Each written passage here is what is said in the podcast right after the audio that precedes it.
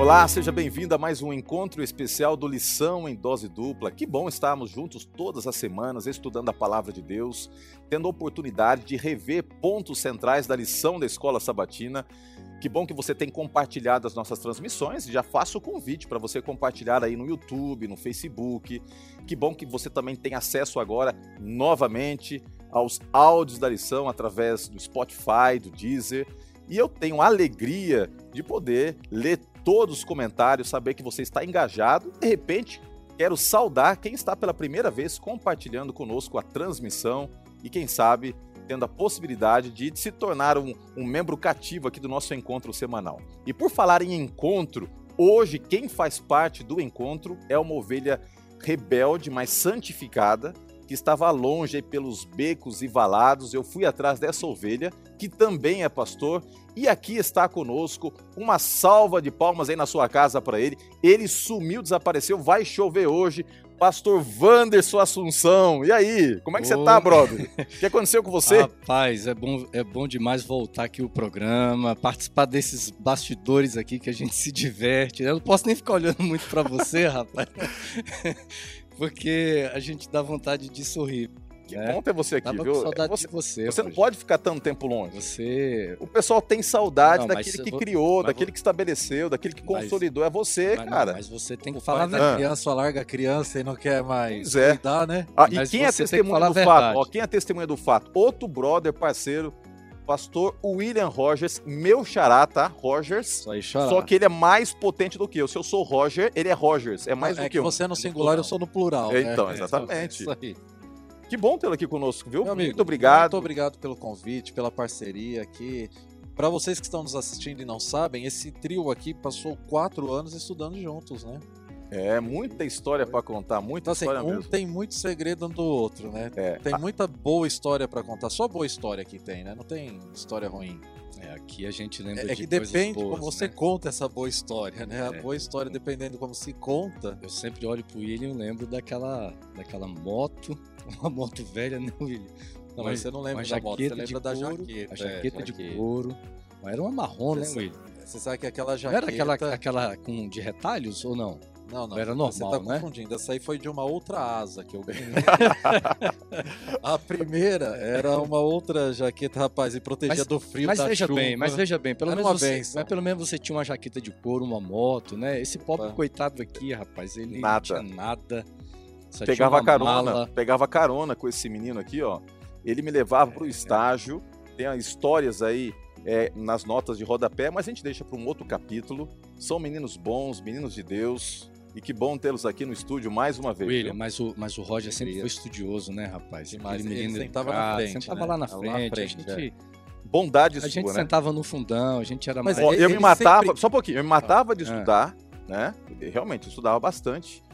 E especialmente esses dois aqui não estudavam tanto, mas quando chegava a, a prova, eles tiravam notas melhores do que eu. Não dá pra entender como é que Não, funcionava é isso. porque o A Roger dele. foi um camarada assim bondoso, né? Ele anotava e na hora de estudar ele estudava junto, apoiava a gente. O sucesso da nossa William, mas olha só, dependia É do que- sucesso é que é o das seguinte, suas William, anotações. olha, William. quase, quase três décadas daqui a pouquinho, hein? Daqui É. a pouquinho vai bater três É décadas. que, é, que, é que assim, a gente tinha que estudar e se divertir, né? Lógico, Então, né? Eu e o William, nós tínhamos ali, o William ficava num canto da sala com a quadrilha lá, uma gangue, eu ficava do outro lado e, e na frente ficava ali os, os nerds, os gênios, aqueles que seriam os melhores pastores e Os que homens de são Deus, os melhores é, pastores. Ele, pastor Raimundo Gonçalves, que é o nosso evangelista aqui da União, e muitos Pastor outros, né? Nós- La La Roca. Roca, É. até eles sentavam tudo na frente, a gente que sentou, nós que sentávamos atrás, estamos aí. Você sabe que tem uma ideia, um conceito que diz que os que sentam à frente na sala de aula trabalham para os que sentam ao fundo, mas na teologia é diferente. E é verdade, é servimos- verdade. É, nós servimos- aqui o Roger. Não, não, não, não. É, E é verdade, é verdade. Você sabe que quando tem muito elogio na área, entendeu? Eu não vou falar que todo santo desconfia, porque aqui nossa pegada é outra, entendeu? Mas alguma coisa há por detrás de toda essa história e você vai captando, você vai entendendo, você tem um juízo, julgamento. Mas o que importa é que esses dois aqui estão no meu coração. E agora a gente vai focar na palavra, né? Sem mais essas notas de rodapé. Porque senão, eles vão achar que eu sou isso tudo. Isso não é verdade, é, é que, é, que, é que, na verdade, assim, na verdade... Você cria muita expectativa. Não, não, temos que entrar na lição porque gente- nós não queremos causar aqui um- uma mudança, né, William? De propósito no programa. É. né? Alguma. Vamos para a Bíblia. Sagrada. Vamos É, e a lição é As interessante. palavras São abençoadas É. E, e agora, falando sério, assim, só a gente entrando no tema, foi uma lição muito inspiradora. Tem sido, né? A lição de Gênesis tem sido uma, uma lição que, que nos ajuda a rever toda a estrutura teológica que nós temos como igreja, nos ajuda a entender o propósito, é, o legado da Bíblia como a palavra de Deus, porque é o alicerce, né? Ali, em cima do livro de Gênesis, nós temos toda a teologia bíblica sendo construída e o ápice, que é o Apocalipse, que faz com que haja o desfecho para essa história que começa a ser apresentada no livro de Gênesis. Eu sou fã do livro de Gênesis. Você gosta também, né, pastor Ele? É demais. É, eu sou um grande admirador do livro de Gênesis, até por conta da área de mordomia cristã, né? Quando a gente trabalha esse aspecto da fidelidade, a fidelidade sem o livro de Gênesis você não consegue entender plenamente a fidelidade. É, quando nós queremos saber como ser fiel a Deus, é simples, não tem segredo. Você vai lá em Gênesis, já desde o jardim do Éden, a árvore do conhecimento do bem e do mal. Na lição dessa semana vamos estudar a questão de Melquisedeque, o relacionamento ali de Abraão. E eu gosto muito do livro de Gênesis porque ele é o alicerce para que nós venhamos compreender a ação de Deus em relação ao homem e o porquê de todo o restante da história humana relatada na Bíblia Sagrada. Que bênção. Nós vamos então orar pedindo a presença de Deus e após a oração, vamos entrar especificamente no estudo da temática bíblica do livro de Gênesis que foi apresentado na lição da Escola Sabatina. Se você puder, feche seus olhos, vou pedir para que o pastor Vantes Assunção então, nos dirija em oração nesse momento. Maravilhoso Deus, como é gostoso, Senhor, nos reunirmos aqui neste lugar, com os nossos amigos que es- estão escutando o podcast, aqueles que acompanham também pelas redes sociais. Momento tão oportuno para nós recapitularmos, conversarmos um pouco sobre esse livro tão, tão maravilhoso, um livro crucial para a nossa identidade, para a construção da nossa identidade, a revelação eh, desse Deus Criador, Deus que é soberano na história. E pedimos que o Espírito Santo nos dê sempre entendimento da tua palavra e nos abençoe agora, todos nós, em nome de Jesus. Amém. Amém.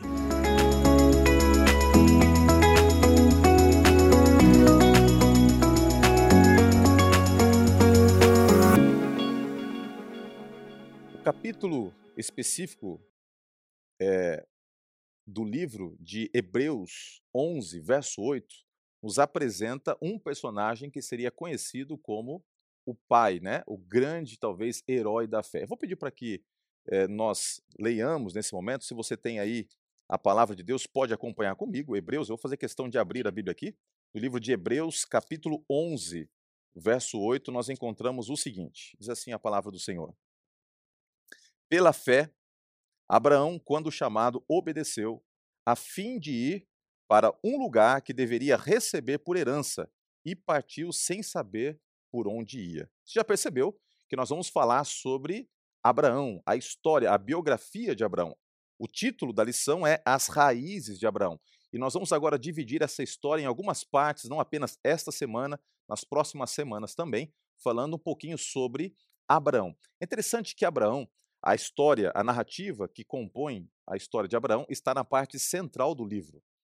O livro tem uma parte central. Ele foi é, redigido numa proposta quiástica e o que é uma letra do vocabulário original da Bíblia que se parece com o X e que propõe uma parte central, ou seja, a primeira parte está em paralelo com a última parte, a segunda com a penúltima, até que, assim por diante, chega no ponto, o elemento central. E é interessante que o livro de Gênesis ele propõe esta ideia central da fé, aquele que vive pela fé, aquele que aceita o chamado de Deus. Então, quando você estuda a parte central, geralmente ali está o ponto essencial da mensagem que quer ser comunicada. O livro de Gênesis apresenta na história de Abraão dois chamados principais. Um chamado que acontece no capítulo 12 e o outro que acontece no capítulo 22. A expressão hebraica é ler lehá, ou seja, Deus chega para Abraão e diz: Abraão, vá, sai, esteja apto para deixar para trás tudo e prossiga para algo que eu estou lhe propondo. E isso exigia muita fé de Abraão E Abraão, ele aprendeu a desenvolver esta fé. Entre o primeiro chamado, que acontece no capítulo 12, e o segundo, e, ou melhor, e o derradeiro chamado, que acontece no capítulo 22, nós percebemos que ali há a história de um homem que aprende a viver pela fé.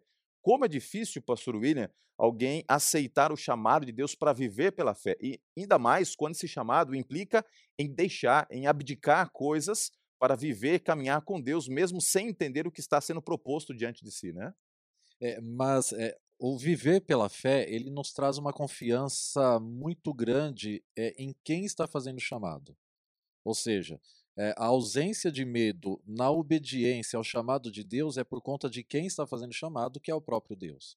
É, quando nós vamos lá em Hebreus, no capítulo 11, versículo 8, como você acabou de ler, pastor, é, a própria tradução na língua portuguesa ela já dá um conceito bem correto em relação à língua original, tá? no caso aqui é, de Hebreus no Novo Testamento, do grego. Porque a última sentença da frase diz o seguinte: E partiu sem saber para onde ia, falando de Abraão. É, aqui existe um sujeito oculto. Quem não sabia para onde ia era Abraão. Mas Deus sempre sabia, Deus sempre soube é, onde ele estava levando Abraão. Então, a resposta de fé, ela traz confiança.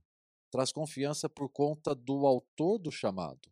Aquele que mandou ir é o Criador dos céus e da terra, e por isso está na parte central de Gênesis. Ou seja, Gênesis começa apresentando quem é Deus, o Criador dos céus e da terra, que tudo sabe, que tudo pode, é, é, é o Deus onipotente e ele faz o chamado. Então, esse Deus que chama, ele nos leva até o porto seguro, que é o relacionamento pleno com ele. É interessante, pastor a sua colocação é, com respeito a Abraão entender a natureza de Deus.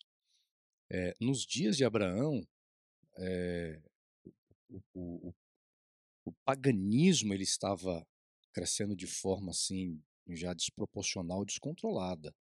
Nós temos a história do dilúvio, né?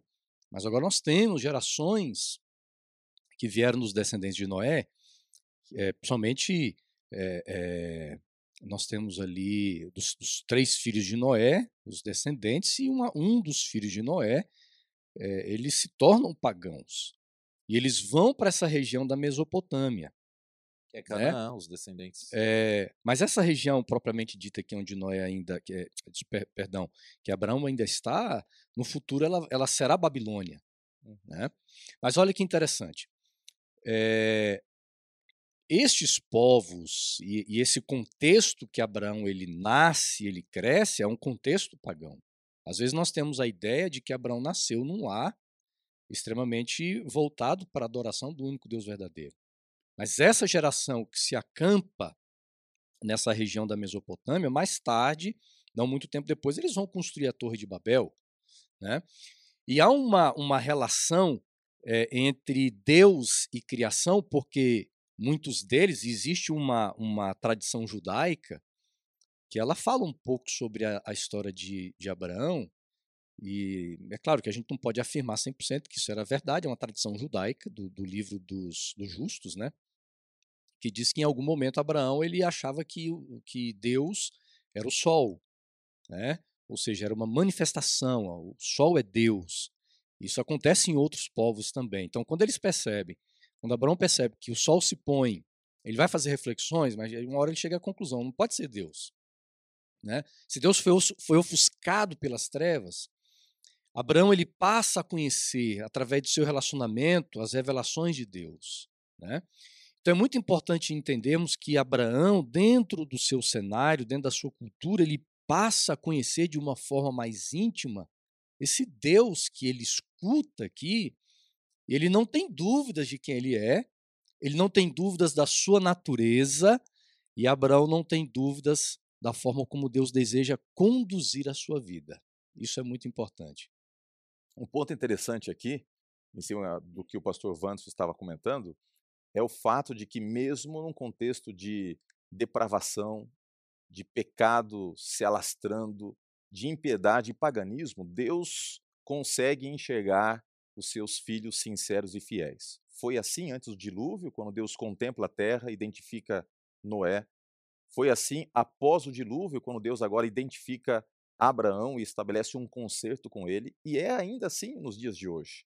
Por mais que a maldade e a impiedade esteja reinando por todos os lados, a gente sabe que Deus tem os seus filhos sinceros e você foi chamado para fazer parte desse povo, você foi acolhido como filho no reino de Deus por intermédio do sangue de Cristo Jesus.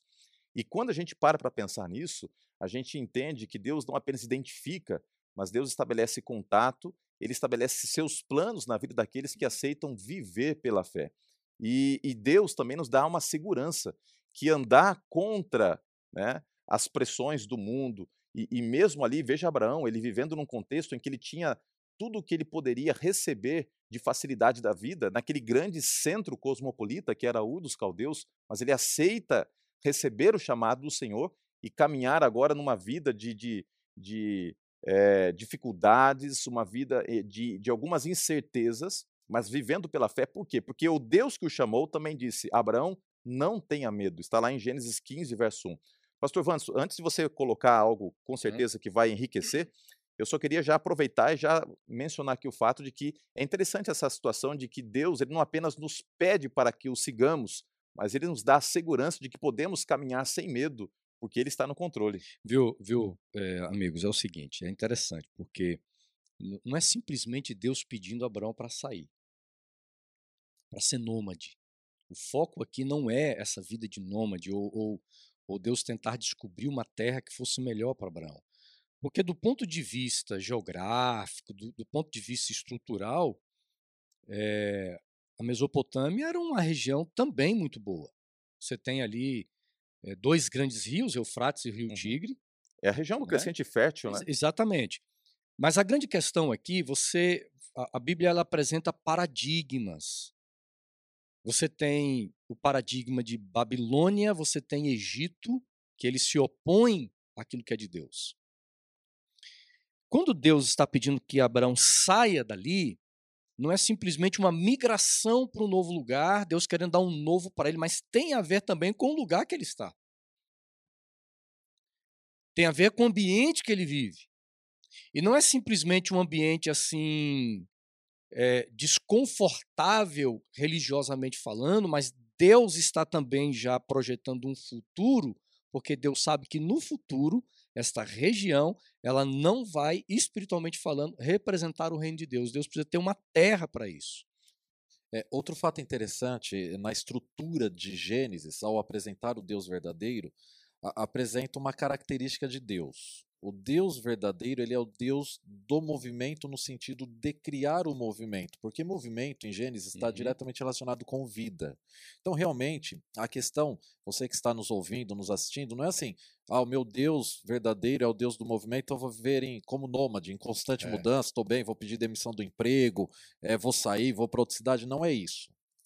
Mas o Deus verdadeiro, ele é o Deus do constante desenvolvimento, do constante crescimento, do constante movimento. Isso é teologia. É, no entanto, que Gênesis começa dizendo que o Espírito de Deus, de Deus fazia o quê? Se movia sobre as águas. Então, assim, é, o, o, o uhum. movimento de Deus ele não é apenas o geográfico, e esse não é o assunto, é. o movimento geográfico. O, o movimento de Deus é o da ação é sair de um ponto e chegar em outro. Isso é a criação. Deus se movimentou do primeiro dia ao sexto dia com a criação do homem, a sua imagem e semelhança. Então, quando Deus fala para Abraão: Olha, sai da tua parentela e vai até a terra que te mostrarei, Deus está dizendo o seguinte: que no desenvolvimento espiritual, nós precisamos nos movimentar. Nós estamos em constante crescimento. Uhum. Ellen White, essa autora adventista, no livro Educação, ela diz que nós estamos em constante desenvolvimento. Esse desenvolvimento, quando ele é pleno, ele é um desenvolvimento físico, mental e espiritual. E esta mesma autora diz que nós estaremos por toda a eternidade aprendendo de Deus, de Cristo Jesus. Então, quando Deus fala para Abraão, sai da tua parentela, nesse conceito do movimento, qual que é o movimento? Se Abraão permanecesse estático, em meio a, ao politeísmo, uhum. ele não teria o verdadeiro relacionamento com o verdadeiro Deus. Para ter esse verdadeiro relacionamento com o verdadeiro Deus, ele precisava sair é, da, do politeísmo ali existente. como foi a pergunta que você me fez no início da lição. Ou seja, muitas vezes nós precisamos abandonar coisas, precisamos mudar a nossa lente, é, a nossa formatação mental, é, porque quando eu eu vou lá para Apocalipse, falando de quiasmo, né? ou seja, uhum. existe um paralelo muito grande entre Gênesis e, e Apocalipse. Apocalipse, por conta até do quiasmo, ou seja, a, a esse paralelismo. É, a, a, mornidão é uma característica da não movimentação. Né? É, falando à igreja de Laodiceia, um período profético, é, Deus diz o seguinte: olha, vocês estão mornos. É exatamente é, o achar-se rico, abastado, de nada tenho falta, não preciso mais crescer, não preciso mais me desenvolver. Então a beleza em aceitar o chamado de Deus por Abraão foi ele entender que na multiplicidade de Deus existia um Deus verdadeiro e que tinha um plano para toda a terra a partir dele. Pastor William, completando aqui sua fala, é, o autor da lição coloca uma, ele traz uma frase interessante, uma forma de pensar que amplia aquilo que normalmente a gente a gente pensa, né? Ele diz assim, é como se Deus estivesse dizendo: Abraão, sai de Babilônia. Evidentemente que tempos depois esse conceito de Babel, Babilônia vai existir nessa região. Né?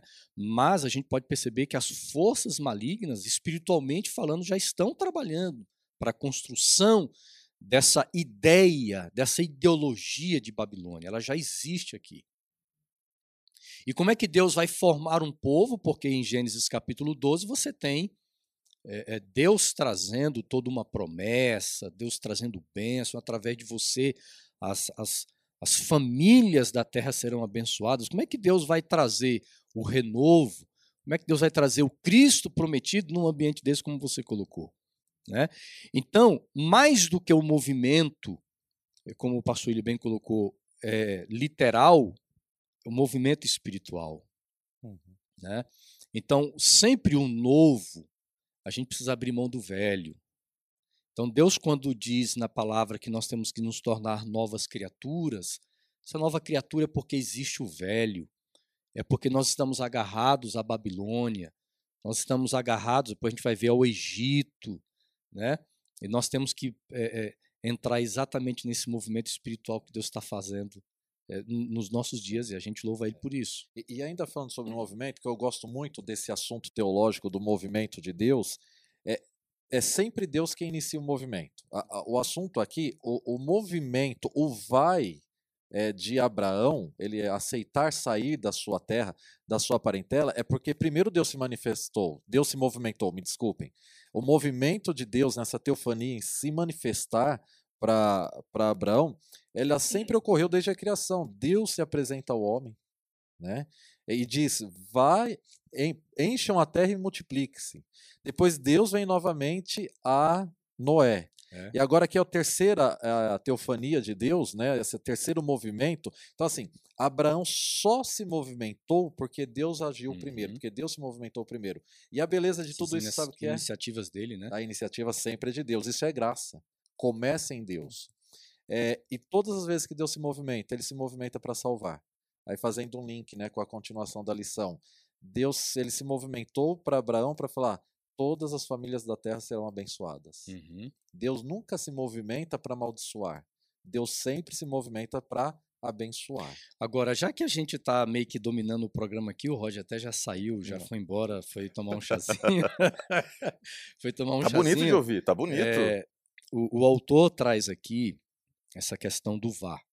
Então ele diz assim, ó, é, é, deixar é, a si mesmo, livrar de um de uma parte desse Abraão que precisa ficar em Babilônia, certo? Então um tipo de, de Abraão tem que ficar ali para ir um novo Abraão embora.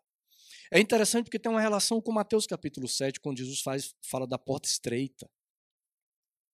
A porta estreita, ela é tão apertadinha, ela é tão estreitinha, que só pode passar o indivíduo, só um.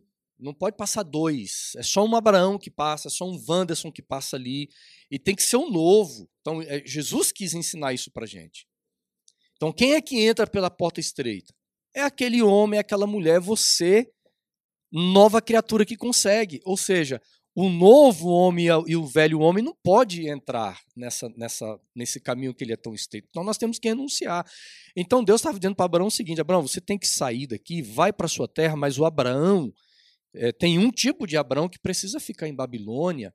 E essa é a grande luta do ser humano. Você vai perceber que quando Israel sai do Egito, eles precisam sair com o novo Israel, passam pelo Mar Vermelho, que tem uma simbologia de nova vida, de batismo, mas ao longo do deserto você vai percebendo que esse velho Israel, que esse velho é, Abraão, ele sempre quer vir à tona. Deixa eu pegar então essa deixa, porque olha só, então Abraão partiu, né, ele foi, pela fé, ele escolhe então é, não apenas sair, né, quando o chamado ler sai, né, vá para o local. Rapaz, então ele vai de si mesmo. Eh, você está falando bem o hebraico, hein? Você tá achando? Você gostou? Eu, precisei, eu precisei eh, atrapalhar a sua linha de raciocínio. Eu acho que ele passou a noite inteira ouvindo esse termo só para não errar. Repete agora. de novo aí. Ler, lerra. Oh, rapaz.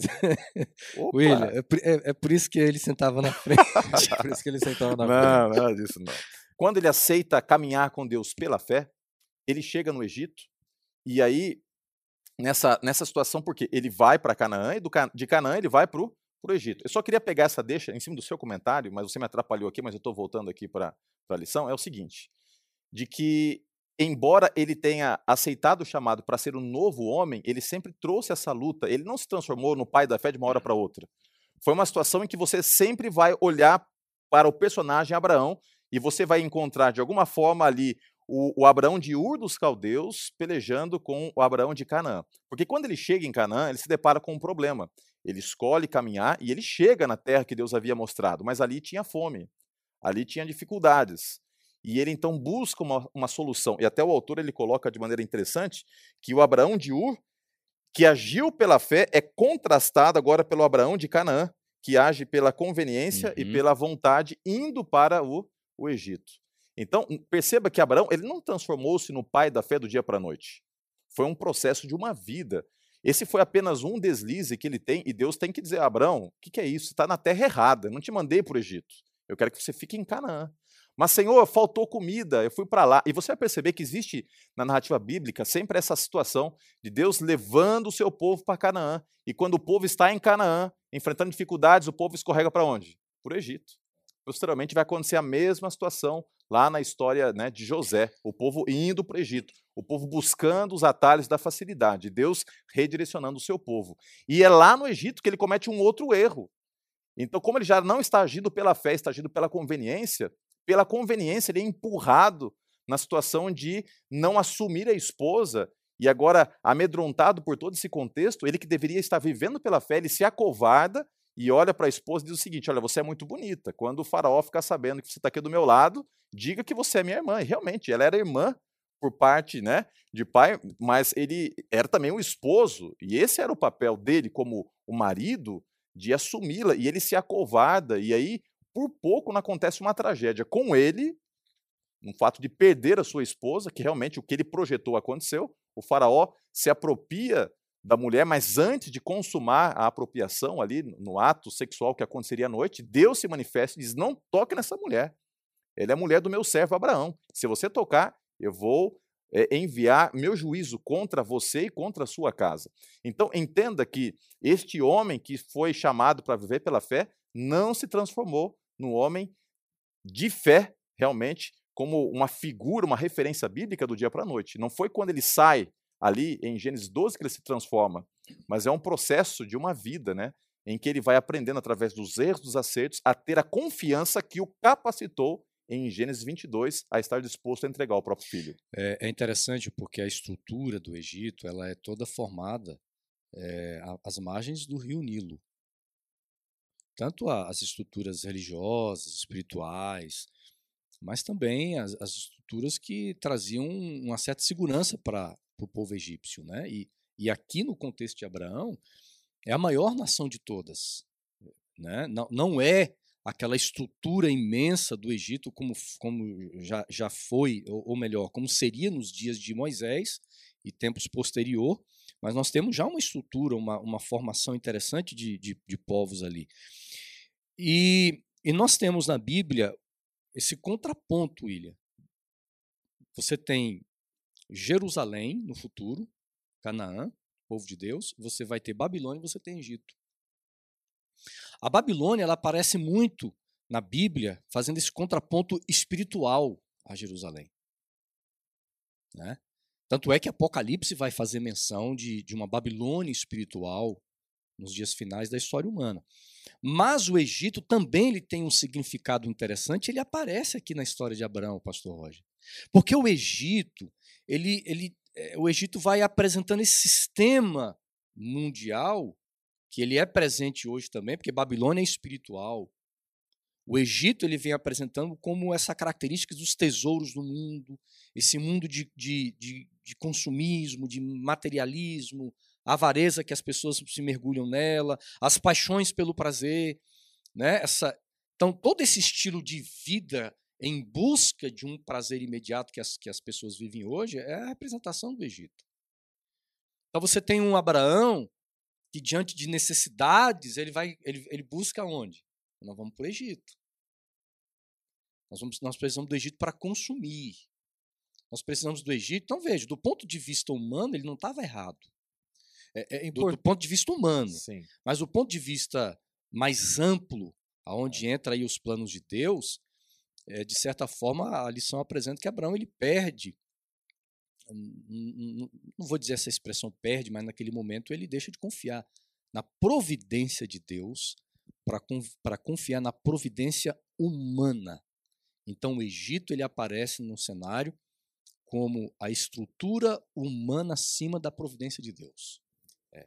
É, a, o texto bíblico ele é lindo, ele é maravilhoso, é, ele se revela, Deus se auto-revela, Deus é simples. E, e, eu gosto muito dessa parte específica da, da vida de Abraão. É, porque muitas vezes nós podemos ter até uma concepção é, um pouco distorcida. E quando a gente se debruça ao texto, nós precisamos é, é identificar algumas é, relevâncias do texto. Bom, primeira coisa, é, o texto diz que Abraão seria uma bênção a todas as nações. Tá? É, quando a gente vai para a vida de Abraão, para o povo de Deus, o Egito ainda se faz presente. Na misericórdia constante de Deus e assim por diante. É, se você está em casa, pega a sua Bíblia, lá em Gênesis, no capítulo 45, o versículo 5. Lembra da história de José? Foi vendido como escravo para o Egito, é, foi é, injustiçado, foi fiel a Deus constantemente. No verso 45, é, culmina no, na parte central do propósito de Deus.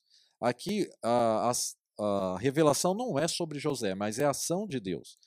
E quando ele se encontra com os irmãos e ele se revela, é, Deus, através de José, manda uma mensagem. E a mensagem de Deus, através de José, é a seguinte: olha, não se aflijam, e nem se recriminem. Estou lendo na nova versão internacional. É tá o okay? capítulo 46, verso 45, versículo 5. Ah, ok. Olha.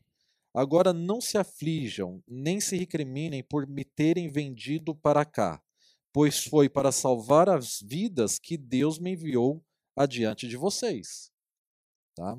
É, a grande questão do Egito é lógico que Babilônia tem um, uma característica tá? de confusão, de apostasia, de oposição a Deus espiritual.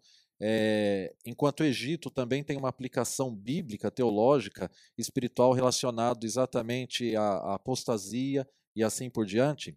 É, mas na questão de Abraão, a grande questão não era onde ele estava, mas a promessa de Deus, a aliança. A aliança de Deus era a seguinte: olha, eu farei de você uma grande nação.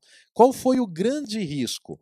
Que eles passaram por duas vezes. E uma das vezes se concluiu, até por conta da cultura patriarcal. Eles tentaram ajudar a Deus quando Abraão teve uma semente, um filho, a partir de Agar. Uhum. E esse foi o grande erro. Agora parem para pensar com a fraqueza de Abraão, independente de onde ele estivesse, quer seja Egito, quer seja na própria Canaã, a fraqueza de que se porventura Sara engravidasse de quem Deus não fez aliança, Deus não fez a promessa. No entanto, que Deus tem uma teofania novamente. O que é teofania? É a manifestação de Deus. Deus se uhum. manifesta de diversas maneiras. A Bíblia não fala como foi a manifestação, mas diz que Deus falou com o faraó e diz o seguinte: não toque nesta mulher. Então, a, a, beleza da exegese bíblica é quando você encontra o seguinte: a aliança de Deus correndo perigo. Perigo por conta do pecado. Uhum. O, o grande problema não foi o desvio da rota, porque na jornada da vida, muitas vezes nós acabamos ou pegando atalhos que nos levam por caminhos perigosos, ou pegamos voltas que nos atrasam a jornada. Mas a grande questão é a seguinte: não é onde eu estou, mas é se eu estou influenciando ou sendo influenciado. Ou se eu estou ali também pela vontade de é. Deus, é. né? Porque parem para pensar, se Deus não se manifestasse por conta de, da fraqueza de Abraão, Sara poderia engravidar. Nós não sabemos, é, quer dizer, sabemos que Sara era estéreo. Ok, o texto bíblico diz que Sara era estéreo. Mas imagine se ela se deita com aquele que Deus não fez a, a, a aliança. É, então, nós precisamos entender o seguinte: hoje, vamos trazer a, a lição e contextualizá-la. Deus disse para os discípulos o mesmo que disse para Abraão. Ele disse para Abraão: Olha, todas as famílias da terra serão benditas em ti. A promessa universal. E ele disse para os discípulos: Ide fazei discípulos, batizando todos em nome do Pai, do Filho, do Espírito Santo. A grande questão não é com quem eu me relaciono o meu ambiente de trabalho, o bairro em que eu moro. A questão é se eu me esqueço da promessa de Deus. E qual é a promessa de Deus? Que através da minha fé, esse novo homem, como o pastor Wanderson falou, é, Cristo vai se manifestar no meu endereço de trabalho. Deus vai se manifestar. Eu, eu acho lindo aquele conceito de que se você não trabalhasse onde você trabalha, talvez as pessoas não saberiam é, do amor de Deus. Se você não morasse no bairro em que você mora, talvez as pessoas do seu bairro também não saberiam do amor de Deus. Viu, pastor William? É, essa, essa, essa questão da quebra, da possibilidade da quebra da aliança, ela é um ponto extremamente importante. Sim. Porque a quebra da aliança, veja bem, é, é como foi colocado. O problema em si não é passar um tempo em Babilônia ou no Egito, porque Israel depois vai para Babilônia. Isso fez parte do plano de Deus. É isso que eu estou querendo mostrar. A questão mesmo. do Egito. É, foi plano de Deus que, por um tempo, é, os descendentes de, de Abraão, Israel, de é. Jacó, vivessem no Egito. Como você colocou, é o perigo da quebra da aliança. E a quebra da aliança, ela também poderia acontecer em Canaã. Exatamente. Como aconteceu em Canaã a quebra da aliança. Então, veja, a grande, a, a, a, o, o, centro, dentro do centro da aliança que Deus fez com Abraão e seus descendentes, o povo de Israel, tem um elemento muito interessante, que é a obediência. Isso tem a ver com a primogenitura. Os primogênitos de Abraão, eles deveriam entender o seguinte: eu sou primogênito, eu, eu, eu, terei que ter uma vida de devoção completa a Deus uma vida de obediência a Deus. E aqui também está em jogo essa questão de obedecer ou não obedecer. É, Deus chegou para Noé e falou: Noé, eu quero que você faça uma arca. Deus não pediu para mais ninguém na história humana construir uma arca. Deus pediu para Noé fazer uma arca num tempo determinado, com um propósito determinado, com um fim. E mesmo assim, a gente sabe que a arca não seria realmente o fator primordial da salvação para ele, porque o dilúvio foi tão grande que a própria arca seria destruída. Deus protegeu aquele barco. Né? Então a gente percebe aqui no, é, Abraão colocando em risco essa aliança, esses propósitos, por aquilo que ele achou que era melhor, mais conveniente naquele tempo, naquele momento. Uhum. Então hoje é, é, nós estamos colocando em risco a nossa vida espiritual por aquilo que nós achamos que vai ser o melhor, que vai ser o mais conveniente naquele momento, e a gente às vezes deixa de ouvir as orientações de Deus são muito claras. Mas tem um ponto aqui também interessante, que mesmo quando a gente está se desviando do foco, Deus é misericordioso e nos dá a possibilidade do recomeço. E foi o que aconteceu ali na, na narrativa da biografia de Abraão. Depois desse deslize no Egito, a história não para lá, né? Ele volta para Canaã e com uma postura diferente. Ele tirou lições para a sua vida e quando ele chega lá novamente na terra em que ele deveria estar, acontece aquele embate, né, que envolvia a disputa por terras e pastagens entre ele e os seus servos, e Ló, o seu sobrinho, e também os seus servos. E ali ele tem uma mudança de postura, porque aquele homem que correu o risco de quebrar a aliança, ele é, é amparado por Deus, ele reafirma o desejo de continuar vivendo ao lado de Deus e sob né, a estrutura da aliança. E eu quero analisar aqui três fatores que são inerentes à aliança de Deus. Primeiro, o fator essencial é a graça. A aliança, ela provém de Deus, a, a iniciativa de propor aliança é de Deus, da manutenção da aliança é de Deus e da confirmação dos, dos elementos propostos de promessa da aliança também vem de Deus. Então, a graça é o ponto central. Mas a graça, ela só pode ser acessada pela fé. Aquele que entra em aliança com Deus, ele precisa da fé para crer, para confiar. E o resultado da fé é a obediência, como o pastor Vanderson bem colocou. E quando a gente olha para a história de Abraão, ali no episódio dele com Ló, que acontece logo na sequência da narrativa bíblica, a postura dele muda. Ele já está submisso, ele já está centrado novamente, e a gente percebe que a, a postura que ele tem é uma postura muito diferente de Ló, que é movido pela ganância, pelo que os olhos podem ver. Então ele já não busca mais o atalho, e então ele confia em Deus, ele dá a possibilidade do seu sobrinho escolher primeiro, e ele age por, por impulso, escolhe a melhor terra, vai para a região de Sodoma e Gomorra, e posteriormente ele pagou um preço muito alto por isso, né? Que custou a vida de boa parte de toda a, a expectativa de sonhos de continuidade que ele tinha, custou a vida da, da esposa, né? Custou toda a estrutura existencial das duas filhas, você sabe posteriormente, que depois ele viria a ter intimidade física com as filhas, e destas uniões ilícitas e impróprias surgem duas nações que vão ser depois uma pedra de tropeço na, na, história de Israel. Ou seja, toda a escolha dele foi equivocada porque ele agiu pelos olhos, né?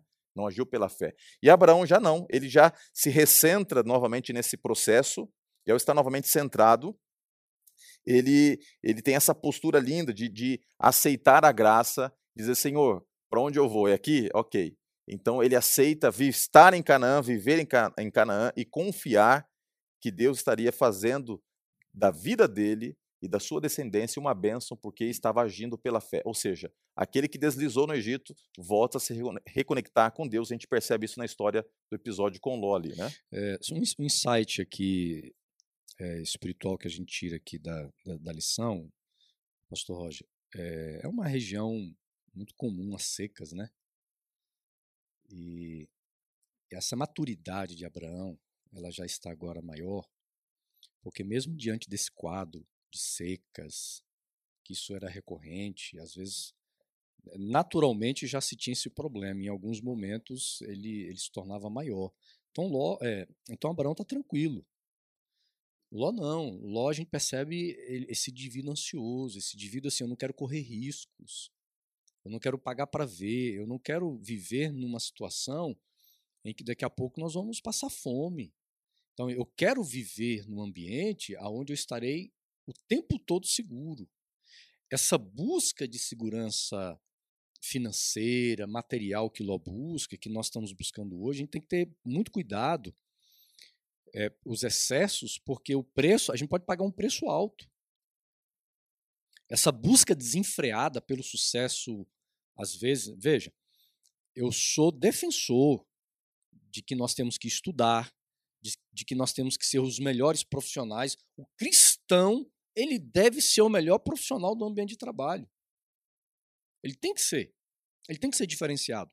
Mas veja, o mundo hoje, ele entrou num ritmo tão pesado, acelerado, que não consegue nem frear em busca do sucesso, em busca do dinheiro, em busca do poder, em busca de tudo isso, que as pessoas elas não fazem reflexões do que pode acontecer no futuro. Tem muita, muitos pais que estão perdendo os filhos.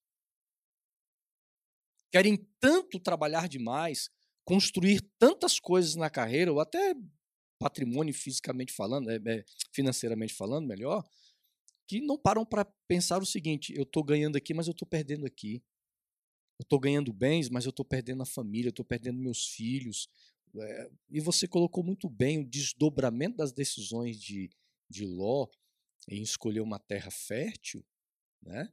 Não, há, não, é, não há um erro a gente escolher um lugar fértil, escolher um bom salário. Não tem nada de errado nisso.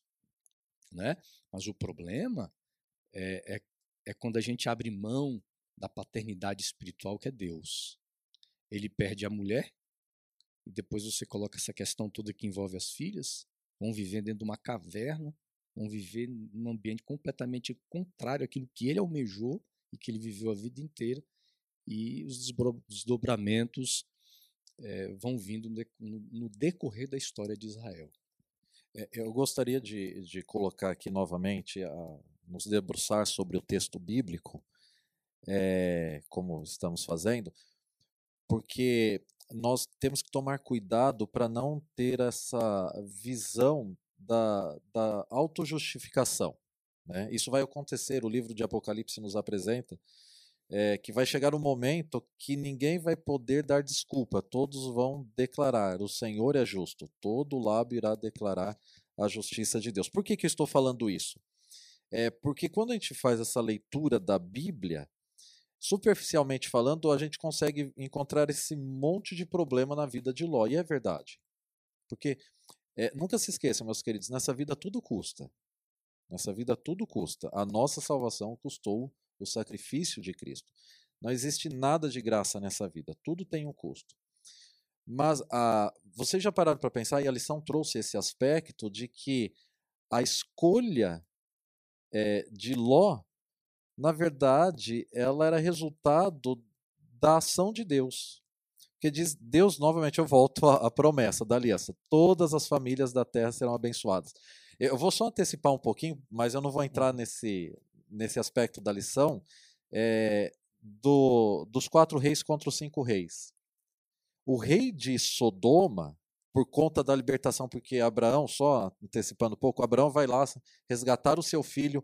O rei de Sodoma viu a adoração verdadeira e genuína de Abraão a Melquisedeque. Se Ló não tivesse ido lá, não, é, Deus é onipotente, Deus ele poderia de, de outras maneiras se apresentar ao povo de Sodoma e Gomorra. Mas ele se apresentou primeiramente pela graça na libertação de Ló. Se Ló não tivesse ido para lá, pelo que a, a, o enredo bíblico nos conta, Abraão não teria o interesse de ir lá resgatá-los, porque essa não era a finalidade nem o propósito. Ele só foi resgatar o seu sobrinho, porque era seu sobrinho, e por consequência Deus trouxe a vitória a um povo. Então, todos os povos daquela região souberam quem era o Deus verdadeiro por conta da escolha de Ló. Então eu volto a frisar e repetir. O problema não é onde nós estamos, mas quem ocupa o primeiro lugar do nosso coração. Avançando um pouquinho mais, adentrando agora a parte final da lição, a gente vai perceber que na caminhada com Deus, este que seria o pai da fé, reconhecido por todos nós, ele vai amadurecendo ainda mais. E no episódio que foi já é, pincelado aqui, teve algum spoiler da parte do pastor William aqui, que envolve a questão do conflito, um conflito bélico no qual Abraão acabou se envolvendo, não de primeira, por uma situação é, depois, posterior, ele acaba adentrando esse conflito, em que quatro reis, né, ali da Mesopotâmia, eles se levantam e partem para cima de, de cinco reis cananeus que faziam parte da terra de Canaã, e acontece todo um embate bélico em que esses reis mesopotâmios eles vencem a guerra, aprisionam e levam muitos cativos, entre os cativos está Ló. A gente percebe que essa história nos mostra um amadurecimento espiritual. E eu quero destacar dois pontos deste amadurecimento espiritual de Abraão. Então veja bem. Primeiro, quando há o conflito, ele não vai de cara numa postura de autoconfiança, de, de defesa da terra, que aquela terra era dele entendeu? Seria dele, da sua descendência. Ele sabia, Deus já havia prometido. Ele estava cercado por outros reis, mas ele sabia que a mão do Senhor possibilitaria que a sua descendência habitasse naquela terra como até hoje. A gente sabe que até hoje, se você vai lá na região de Israel, lá está a, a descendência de Abraão representada. A terra era dele, mas ele não compra a guerra de princípio. Ele não compra. Então, acontece o conflito, ele só vai adentrar no conflito posteriormente ao saber que o seu sobrinho estava cativo, e é o que tudo indica, ele vai numa situação pontual para libertar o, o, o, sobrinho. Ele, ele liberta o sobrinho, derrota o que deveria ser derrotado ali em termos de exército inimigo para poder resgatar o sobrinho, mas não continua aquele conflito. Por quê? Porque ele entendia que a batalha dele não era esta. Então, perceba que aqui há o primeiro ponto de maturidade. Ele entendia qual era o seu papel naquela terra? O seu papel não era lutar por suas próprias forças para o cumprimento da promessa, mas confiar que a promessa era de Deus. Então ele não compra as guerras desnecessárias. A primeira, a primeira visão de maturidade que eu vejo aqui do crescimento espiritual de Abraão. O segundo aspecto é que ele, ao libertar, ao libertar né, o seu, seu sobrinho, ele age agora com uma atitude de um coração perdoador, sem ressentimentos. Ele poderia ter pensado assim: ah, é? Você escolheu essa terra aí? Você que se lasque, Ló, você e sua família. Mas não, ele não guardou ressentimentos. E na hora que o seu sobrinho precisou, ele estava lá para ajudar. Eu acho que esses dois pontos se destacam, né, pastor Vantes? O, o fato de que ele entendia que a terra seria dada pela intervenção divina, por isso que ele não sai louco para a guerra, né, para defender o seu território. Ele escolheu em Deus ter o seu defensor, e o segundo aspecto, de que ele agiu no momento em que viu que não tinha como mais ficar omisso, porque às vezes a gente não pode ficar omisso no grande conflito. Ele foi lá e lutou e resgatou seu sobrinho, deixando de lado o ressentimento, maturidade espiritual, em dois pontos louváveis, né? É, a gente consegue enxergar aqui é, um, um, uma, uma, habilidade extraordinária de liderança de Abraão. Nós sempre criamos um, uma ideia de Abraão, aquele, aquele velhinho, andando com né, se sustentando num cajado. Abraão é um, ele é um grande líder. E o líder tem que saber quando agir e quando não agir, Exatamente. né? Exatamente. Então, Abraão, ele é líder nessa, nesse processo de maturidade dele. É, essa liderança dele, ela vai se fortalecendo, se consolidando com o passar do tempo. A gente vai perceber que Abraão ele tem uma essa, essa, atitude de Abraão em ir, não foi algo, algo impensado. Ele pensa assim nas possibilidades. Eu tenho condições de. Nós temos condições de atacar? Temos condições. É claro que ele consulta Deus. Isso é, isso é muito importante na história. Ele vai à presença de Deus. Devo ir ou não devo ir? Quando Deus diz assim, vai, ele tem segurança. Mas ele não vai só. Então a gente consegue ver aqui a união da, das forças humanas, ele tem uma estrutura para isso, ele tem homens capazes para isso as habilidades necessárias, as estratégias necessárias, porque, segundo o relato histórico, eles atacam aqui é, o grupo específico que, que Ló e o, e o rei de Sodoma estavam ali como cativos, mas ele usa também a estratégia de atacar à noite, no período da noite. Então você vê que Abraão, ele é líder, ele é estrategista, ele é um homem, é um líder espiritual, assim como Moisés também. Isso é, é, é muito bonito na história. Ele foi amadurecendo, né? É. Eu acho que o perceber tudo isso. É, é, é um amadurecimento. Eu, eu, eu presencio isso na minha vida, na vida de outros homens de Deus, como na vida de vocês. Eu lembro dos tempos em que nós estávamos no colégio, né?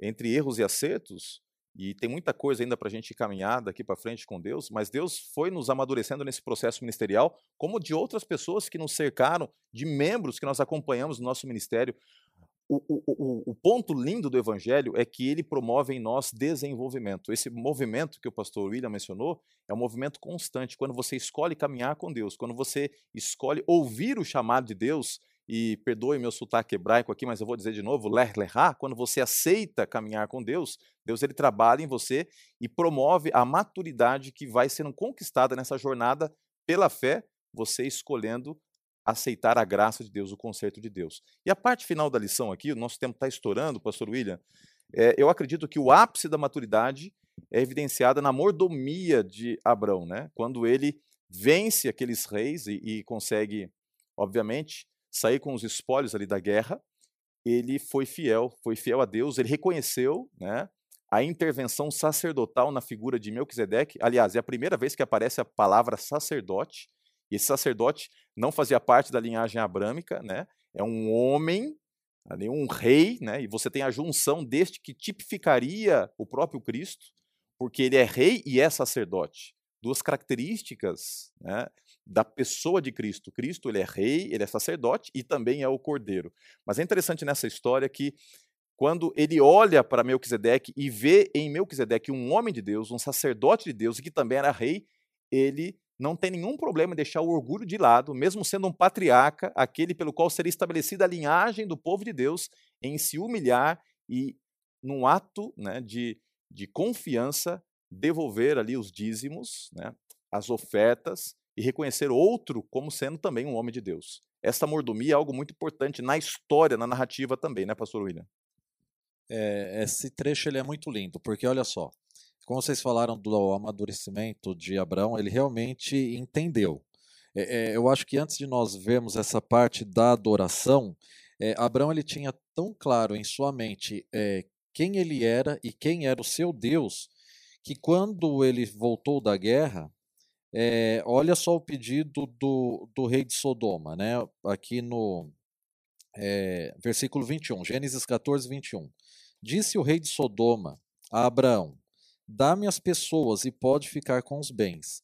Mas Abraão respondeu ao rei de Sodoma: De mãos levantadas ao Senhor, o Deus Altíssimo, Criador dos céus e da terra, juro que não aceitarei nada do que pertence a vocês, nem mesmo um cordão ou uma correia de sandália, para que você jamais venha dizer: Eu enriqueci Abraão. Abraão entendia que tudo que ele era e tudo que ele tinha pertencia ao Senhor. Então, dizimar a Deus, fidelidade nos dízimos, é um reconhecimento de quem Deus é e de quem eu sou diante de Deus, e que tudo que nós temos provém de Deus e não provém de pessoas, não provém de circunstâncias de bonança. É, a fidelidade ela não está é, vinculada às circunstâncias, mas está vinculada a um Deus que é eterno. E, e nesse princípio de fidelidade, nós vemos novamente o movimento.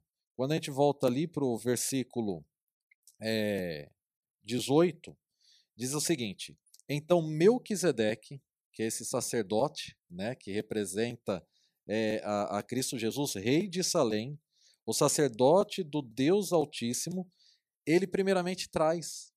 Não é Abraão que leva do nada.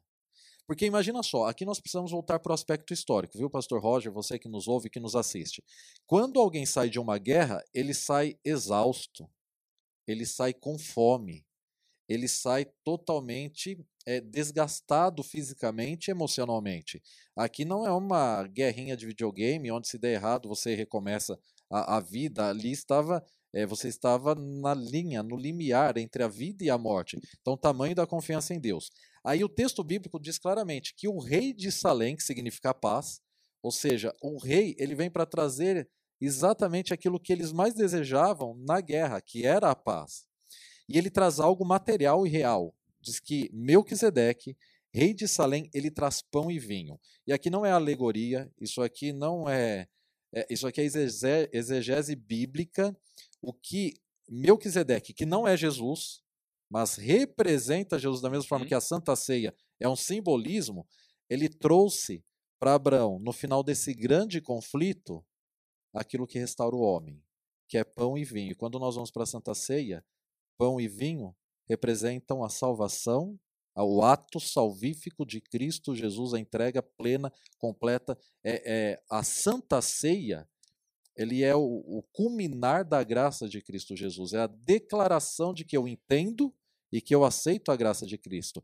Então, a, a fidelidade a Deus nos dízimos, ela é uma resposta. É uma resposta de aceitar a graça. É uma resposta a entender que tudo que somos e tudo que temos provém de Cristo Jesus. E sem Deus, nós nada somos e nós nada temos. E Abraão compreendia isso claramente. Tanto é que, primeiramente, então ele recebe o pão e o vinho, ele recebe essa paz que é Salém, ele recebe essa paz, ele adora, então, como resposta, devolvendo o dízimo de tudo. Não é de algumas coisas. Meus queridos, e dízimo não é 11%, não é 9%, ele é 10%. E aí, então, ele faz a declaração final. Depois de adorar a Deus com o dízimo de tudo, ele diz o seguinte: Olha, rei de, de Sodoma, é, não, você não vai ficar só com as pessoas, que é o que você está me pedindo, para que no futuro você não venha me acusar. Abraão está rico por conta dos meus bens. Não, porque tudo que eu tenho é dado por Deus e devolveu tudo ao rei de Sodoma. Então isso é lindo, isso é maravilhoso, é uma resposta de graça. Fidelidade é uma resposta de aceitação da graça de Cristo. Amém.